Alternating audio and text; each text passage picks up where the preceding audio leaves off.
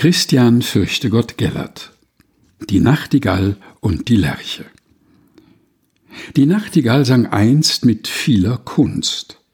Ihr Lied erwarb der ganzen Gegend Gunst.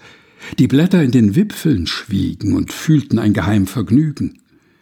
Der Vögelchor vergaß der Ruh und hörte Philomelen zu.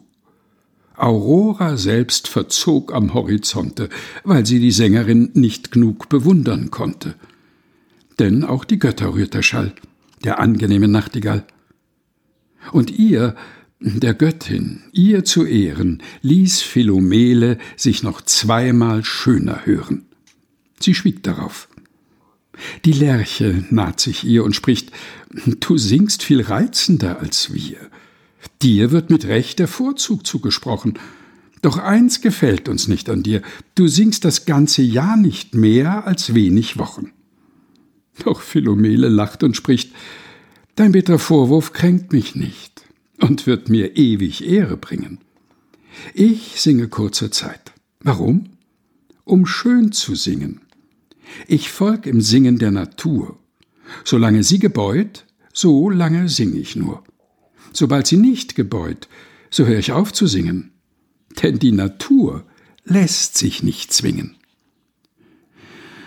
O Dichter, Denkt an Philomelen, singt nicht, solang ihr singen wollt.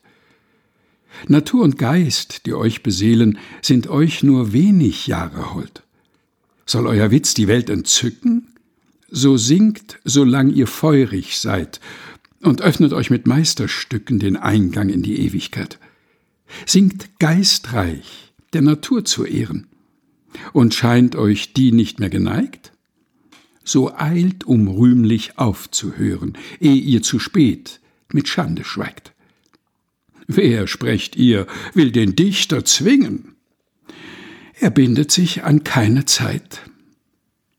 So fahrt denn fort, noch alt zu singen, und singt euch um die Ewigkeit. Christian Fürchtegott Gellert Die Nachtigall und die Lerche Gelesen von Helga Heinold.